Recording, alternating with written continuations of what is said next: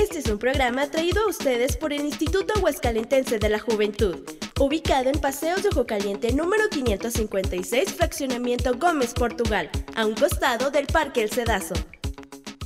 Bravo, ¿qué tal? Muy buenas tardes. Bienvenidos a un programa más de Yajunautas, como siempre. Es un honor contar con todo nuestro bello auditorio que nos sintoniza por el 92.7 de tu radio, tu estación. También que nos miran a través de Facebook en Yahoo, Instituto Aguascalentense de la Juventud. Y como siempre presento a la guapa Bielka López, que con su carisma y belleza siempre ah, engalana Yajunautas. ¿Cómo estás, Bielka? Rodrigo, muchas gracias. Pues muy bien, mira, con este recibimiento, pues quien no se pone muy contento, muchas gracias por el halago. Oye, y muy contento de estar con, el auditorio. Es un placer y también es un verdadero halago porque tenemos aquí un invitado muy especial. Un fuerte aplauso para Daniel Ayala, ¿qué tal? ¿Cómo estás, Dani? Muchas gracias, estoy muy feliz de estar aquí acompañándonos ahora sí, pues en calorcito del hogar, en donde, pues ahora todos estamos en digital, pero siempre felices, contentos y unidos. Eso es muy cierto, ¿eh? Y, bueno, ya vimos tu presentación, pero queremos escucharte de viva voz. Eh, ¿qué, a qué es lo que te dedicas, Dani? Pues mira, yo soy ahora soy psicólogo, tengo la licenciatura en psicología humanista y psicología clínica. Tengo mi pequeña cueva que le llamo yo a mi consultorio. Soy especialista en sexología educativa por el Instituto Mexicano de Sexología. Es el estudio en México. Y también estoy ahorita cursando la maestría de sexología clínica. También para amarrar y afianzar todo esto. Wow, oye. También, ajá. Pero, interrumpí, soy sexólogo. Digo, perdón, tanatólogo tanatólogo. Amor wow. de la muerte, del bien vivir. Wow. Eh, eh, es todo un estuche de monerías, Dani Bielka. Y, bueno, a ver, antes de entrar a materia, Dani, ¿cómo es eso de la sexología clínica? La sexología clínica es más para el abordaje terapéutico. Ahora sí para terapia de parejas, terapia individual y la terapia sexológica para trabajar ahora sí con, con el paciente o con los pacientes en todos los aspectos sexuales más que nada, en todo el desempeño, en la funcionalidad y también, repito, afianzando eh, la relación. Ok, eh, es interesante esto. Ojalá después podamos abordarlo a, detalle. En el programa de hoy vamos a platicar de un tema eh, que es muy sonado, embarazos en jóvenes. Eh, y bueno, ¿qué nos puedes platicar tú al respecto? ¿Cuál es tu opinión, Dani? Uy, es muy importante, muy interesante el tema. Y también ah, ahora sí hay mucho detalle, porque pues están creciente. Ahora sí es una constante que va pues entre lineal y acreciente. En estadística hay muchísimo porque de acuerdo con la OMS, o sea, con la, la Organización Mundial de la Salud, no es el mantra OMS, que las mujeres de 15 y 19 años, o sea, o super chavitas, recurren a abortos inseguros y abortos clandestinos. Y luego también esto aproximadamente como un millón de, de menores de 15 años dan a luz cada año. En México tenemos el primer lugar a nivel mundial de, embarazos adolescentes y pues también de embarazos infantiles. Bueno, está súper interesante pues todo esto de estadística, todas estas noticias, pues interesantes, preocupantes y alarmantes, realmente. Wow, yo no había escuchado, bueno, eh, sí me imagino que existe, pero no había escuchado tanto lo de embarazos en, eh, como dices, embarazos infantiles. ¿Tú habías escuchado, Bielka, de esto? No había escuchado, digo. Ajá, sí, de hecho no, había escuchado lo de embarazos infantiles, pero creo que en otro país, o sea, en otros países como tipo por allá por Arabia Saudita y todos esos este, lugares, pues era, es más común ver este tipo de embarazos, pero aquí en México muy rara la vez yo creo que eran muy escasos, ¿no? Bueno, a mi saber. Realmente aquí es más cuando son como de 10, 12 años, muchas veces es por, por temas de violación. Y realmente pues hay veces que, que la ley, que la familia no deja abortar a estas, a estas niñas, pero bueno, eso ya es otro tema completamente de lo que habla del aborto. Claro, y, bueno, pues acá eh, nos centramos en el, en el tema de embarazos. ¿Tú, ¿Tú cuál crees que sean las principales causas de embarazo en jóvenes? Uy. Bueno, primeramente yo digo que la, lo que es la falta de educación sexual integral eso sí es como fundamental, educarnos y educar en, sexualidad. También el nulo uso del condón, de los preservativos. Eso pues también lleva por, por temas de que no me queda, de que no se siente igual, de que yo sé cuándo termino. Entonces realmente eso es muy, muy lamentable del por qué está la creciente de, de embarazos adolescentes. Claro, y, bueno, esto es muy cierto. Luego a veces es un tema que se va de mucho, que a la vez, mira, yo creo, o no sé, yo quiero saber ustedes qué opinan, pero yo, por ejemplo, me acuerdo en la secundaria, eh, que es un tema que a lo mejor los adultos evitan mucho, pero sí es un tema que, anda muy presumido entre los chavitos, ¿no? O sea, de que, ay, mira, yo ya me acosté con tal y, y, tú, por, tú, ¿por qué no? O sea, como que a veces los adultos piensan que los jóvenes todavía no tratan ese tema, pero a veces hasta influyen mucho, ¿no? En los compañeros. ¿Ustedes qué opinan? Totalmente, totalmente de acuerdo. De que sí, igual en la secundaria es, yo lo recuerdo como estudiante que fui de secundaria, que eran las competencias, de que yo ya tuve sexo con, con tantas chicas, con tantos chicos, que no me cuidé. Entonces, ahí sí más que nada la competencia. Y la desconfianza al preguntarle a los papás y a los profesores por el miedo a ser juzgados y regañados. Claro, exactamente. ¿Tú, ¿Tú qué opinas, Vilka? ¿Cómo te iba a ti en la secundaria? Híjole, pues la verdad, sí es como dice también nuestro querido compañero, eh, siempre era una competencia a ver quién era el que más se acostaba con, con las chicas. Y pues uno así como que, ay no, es que no perdido mi virginidad, ya se me va a pasar el tren. Imagínate, en tiempos de secundaria, por favor, apenas íbamos floreciendo. Y es una tontería, la verdad. Vas creciendo y dices, ay no, ¿cómo pude haber sido una tonta en, estar pensando en eso? Entonces, pues, entre, yo creo que la secundaria es la etapa donde hay muchísimo riesgo, tanto que influye, pues, nuestros compañeros, como dices muchísimo.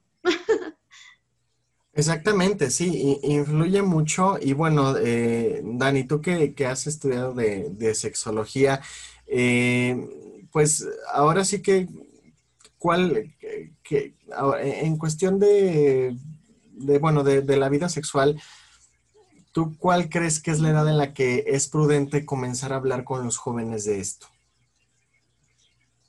Mm, de la vida sexual, pues realmente desde, desde kinder. Porque es que también hay que pensar que hablar de sexualidad no nada más es hablar de, del coito o de la penetración, sino nosotros somos seres sexuados desde el momento de nacer. O desde que estamos, ahora sí en el útero, ya somos seres sexuados. Y así, desde primera infancia, desde kinder, empezar a hablar con, con los niños, con las niñas, sin tabúes y sin prejuicios. Y realmente, por ejemplo, son temas, pues lo podemos ver básicos, del autocuidado y la, la higiene de los niños y las niñas. Realmente, desde ahí se, puede, se pueden abordar los temas. Y así ya prevenimos un montón de, de cosas. Claro, ¿Y, ¿y quiénes tú crees que son más cerrados al tema, los hombres o las mujeres? Ah, yo pienso que las mujeres. O sea, las mujeres, por, como comentaba Bielka, por el tema de, de la virginidad, de que tengo que llegar de blanco al matrimonio, de que la castidad, entonces yo pienso que sí las mujeres pueden tenerle más, más miedo al tema, pero los hombres, yo creo que también somos más ignorantes al tema, realmente. Sí, fíjate que sí, yo creo que posiblemente los hombres sepan mucho menos tanto de enfermedades de transmisión sexual y como de los riesgos, ¿no? No sé tú qué opines. Pues realmente sí, porque también se piensa mucho en los hombres de que nada más el sexo es para reproducción y ahora sí, internautas, perdonen la palabra, pero nada más van a pensar en mete saca. Y realmente no, la sexualidad pues en la cama son todo el universo, muchísimas variaciones y también pues en las infecciones de transmisión sexual, nunca pensamos en ellas hasta que no las tenemos de cerca o un cercano las tiene. Pero realmente son como temas que nunca se tocan. Claro, estaba leyendo investigaciones que dicen que solo la mitad de los adolescentes utilizan condón porque piensan o se dejan guiar por la otra pareja haciéndoles creer que se cuidan, ¿no? Y, y ahorita, bueno, a lo mejor muchos adolescentes también han escuchado, eh, es, es, muy popular la pastilla del día siguiente, pero a muchas, a muchas jóvenes se les hace muy común estarla consumiendo seguido. Y es claro. Sí. De hecho, la pastilla del día siguiente también es un tema interesantísimo porque nada más se puede tomar como dos veces al año. Y en casos de superemergencia, porque es el bombardeo hormonal al cuerpo, o sea, al cuerpo de la mujer. Es un bombardeo de hormonas impresionante. Y también que entre más se toma, reduce la efectividad. Mire, entre, si se toman como, como pastillitas de menta, pues reduce más la, la, efectividad y pues en una de esas salen embarazadas, terminan embarazados. Entonces tampoco no, no es la mejor opción tomarlas cada, cada encuentro sexual. Ok, y, y, eso, eso es importante conocerlo. Luego muchos eh, desconocen. complicado. sí, ¿verdad, Bielka? Desconocen esta, esta información. Y bueno, eh, Dani, ¿por qué crees tú que es importante saber de sexología? Pues de sexología, pues ahora sí es como la ciencia que estudia todo. Yo creo que será, pues de lo que es la educación sexual, al final sí es importante para tener este mayor conocimiento en el tema, quitarnos los miedos y prejuicios al tener este, nuestros encuentros sexuales y así tener nuestra sexualidad en plenitud, o sea, una sexualidad plena y completa para, reiterándolo y repitiendo, para no tener ningún estigma, no tener tabúes y tener los conocimientos para evitar estos embarazos en en personas adolescentes, este, evitar la transmisión de infecciones y pues cuidarnos nosotros y cuidar a nuestras parejas con nuestra pareja. Claro. cuidándome yo, cuido a los demás. Fíjense que, bueno, checando investigaciones eh, de varios eh, portales, pues eh, se comenta que según el INEGI, pues hasta el año 2014, 33 de cada 100 mujeres de 15 a 54 años son madres solteras y bueno, pues de ellas 53% pues no cuentan con el nivel escolar eh, máximo de secundaria y esto sucede porque, bueno, pues a, a veces pues las, las deja el chico que las embaraza y ellas pues tienen que salirse de estudiar para poder mantener al hijo, ¿no? Es, es interesante y a la vez preocupante. Realmente, ¿cómo van las estadísticas de que tengan que salirse de trabajar, digo, perdón, de estudiar para poder, pues, criar al, al futuro bebé, para pagar este, los los estudios, aunque también es uno de los riesgos que pasa es que también en los embarazos adolescentes, las chavitas realmente no acuden tanto al médico. No sé si sea por, por los costos de, de los ginecólogos o de los ultrasonidos, por el miedo, o sea, miedo a ser juzgada, o también hasta por la falta de información. Pero realmente sí, no, no acuden a, a sus servicios médicos y esto puede traer un sinfín de, de problemas en el embarazo. Y también estaba viendo dos, no, permíteme, uno de cada cinco este, parejas, solo uno vive en unión libre o se casa con la pareja, pero los otros cuatro sí pasa el, pues el embarazo, la chava le, le comenta a su pareja o pareja sexual y el chico dice, no, pues no me puedo hacer responsable. Y pues ahí se queda la, la adolescente, la niña sola realmente. Pues es que la mayor parte es como de que solo fue de una noche. Claro, eh, bueno, sí, luego pasa esto. Una calentura. sí, y, y luego, una noche de copas, exactamente, y, bueno, ese es otro tema también, el, el, pues, el uso de alcohol muy, muy común en, la juventud.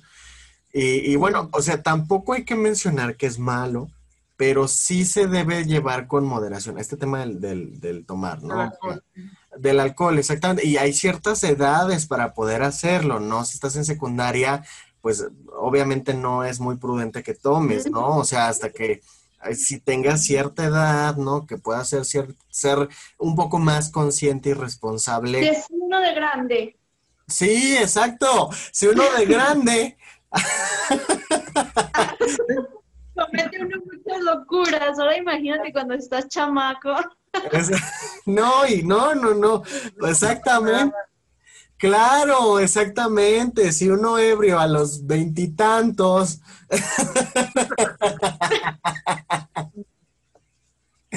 no, no. Y esto es, que no hice eso, como. exactamente, exactamente. Pero bueno, hasta cierto grado ebrios inocentes, ¿no? O sea, cositas divertidas, pero bueno, inocentonas y, bueno, eh, regresando al tema, pues eh, como, como lo mencionan, fíjense, 15, 15 millones 785 mil madres eh, que trabajan, bueno, entre ellas pues adultas, jóvenes, adolescentes, y, estoy seguro que gran porcentaje pues son, son, son adolescentes. Sí he escuchado casos de que, por ejemplo, en otras culturas, en otros países, sí acostumbran a casar a las pequeñas, este, y que son madres, ¿no? Y, y, qué bárbaro, o sea, ¿cómo, cómo también aquí hay un choque cultural, ¿no? O sea, que en otras culturas, pues ya las pequeñitas ya están destinadas al matrimonio, ¿no? Y, y, y bueno, pues por ejemplo, hay, hay películas que, que avalan como un cambio, no sé por qué se me viene a la mente la película de Mulan. Eh, que a las chicas pues las entrenan para ser buenas esposas, que las entrenan únicamente para oh. eso, y Mulan pues no tenía esa, esa, esa mentalidad, ¿no? Mentalidad. Mm. Exactamente, ¿qué opinas? Ay, sí, imagínate haber nacido en esos países. Si así, yo no me quiero casar. Ahora imagínate que me impongan, te vas a casar con este y porque yo digo, no, no, no, no, no, no, no. Qué horror.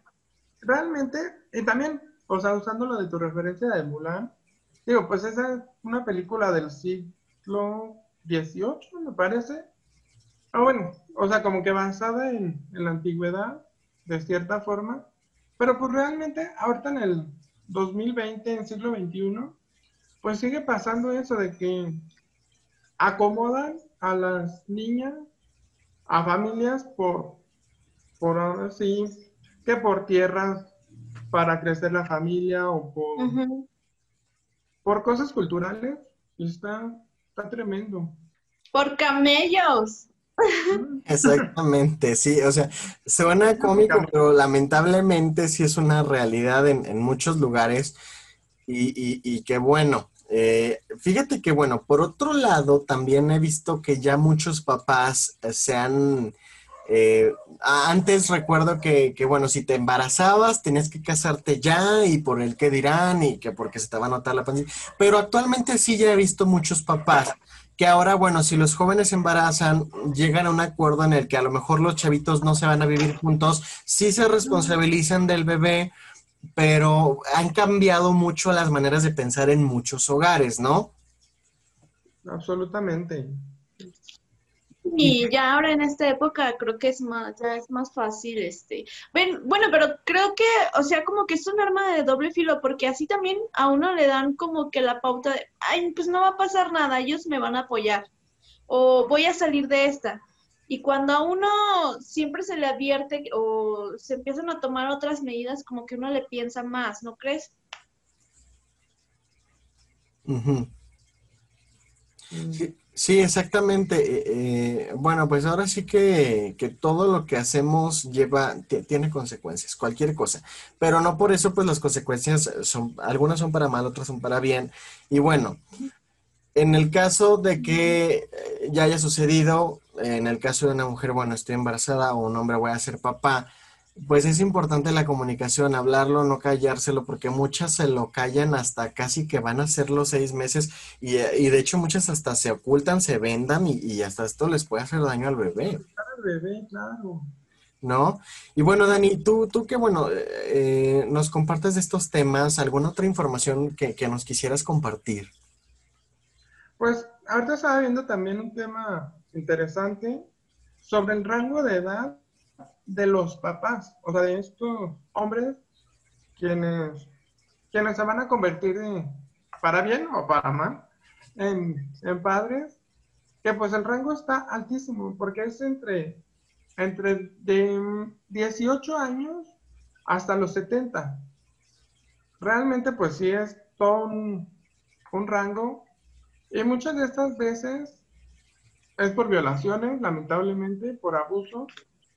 Y otras veces, pues sí es consensuado de que estas chicas, esas adolescentes, ven algo en esas personas mayores, o es que las seducen de forma económica, de forma intelectual, que ahí es cuando la chica cede a tener relaciones sexuales.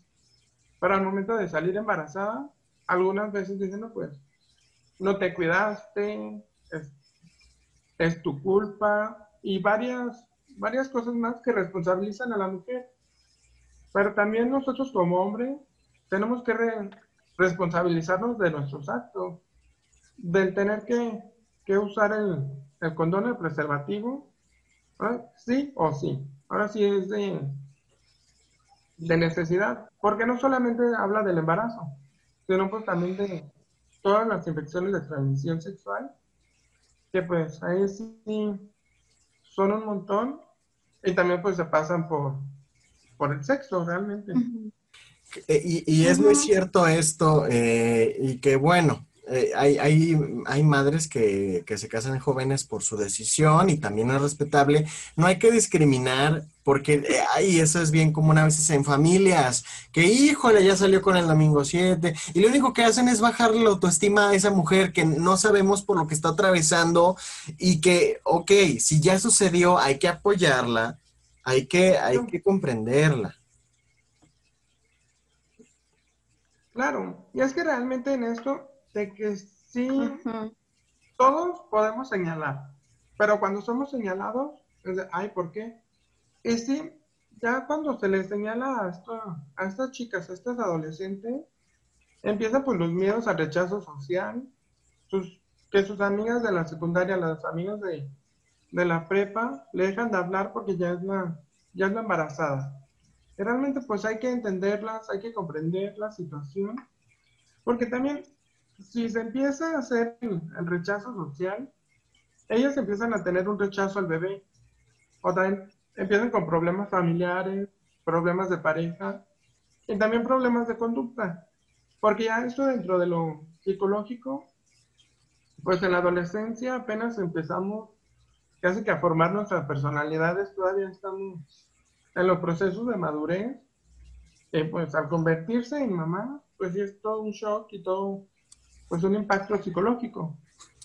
Exactamente. Y, bueno, chicos, pues vamos a checar esta cápsula que, bueno, hablando de este tema, existen unos baby bots, unos robots que han funcionado mucho también para crear conciencia en los jóvenes. Vamos a checar esta información.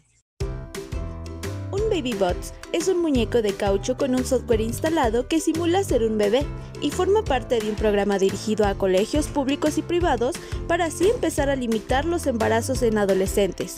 Este proyecto también incluye talleres de trabajo familiar y clases de educación sexual, lo cual ha dado muy buenos resultados.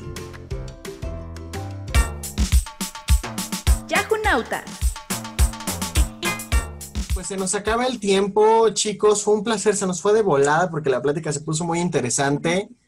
Sí, se nos fue y bueno, no sin antes agradecerte, Dani, en redes sociales o algo que quieras comentar ya por último antes de que se nos acabe el tiempo. Claro, muchísimas gracias por, la invitación y siempre aquí pues mi casa está de brazos abiertos para otros temas. Pues en redes sociales no, no comparto a veces mucho sobre, el, sobre los temas sexológicos, pero me pueden seguir. Me encuentran en Facebook como Daniela Ayala y pues ahora sí para todas dudas y quejas, sugerencias también. Estoy por Facebook y en Twitter como arroba Johnny Delgadillo. Que es mi otro nombre, Johnny con doble N. ¿Puedo hacer una última mención? Claro, claro. Síganos también en redes sociales como Cava Aguascalientes, que es ahí donde, donde estoy trabajando y para que nos conozcan. Ahí está. Aguascalientes. Cava Aguascalientes. Ok, ahí está la información. Ya lo saben, nos acompañó Daniela Ayala. Bien López, yo soy su servidor Rodrigo Cantú y nos vemos en la próxima. Haz clic y desconéctate. Búscanos en Facebook como Instituto Aguascalentense de la Juventud. Esto fue Yahunautas.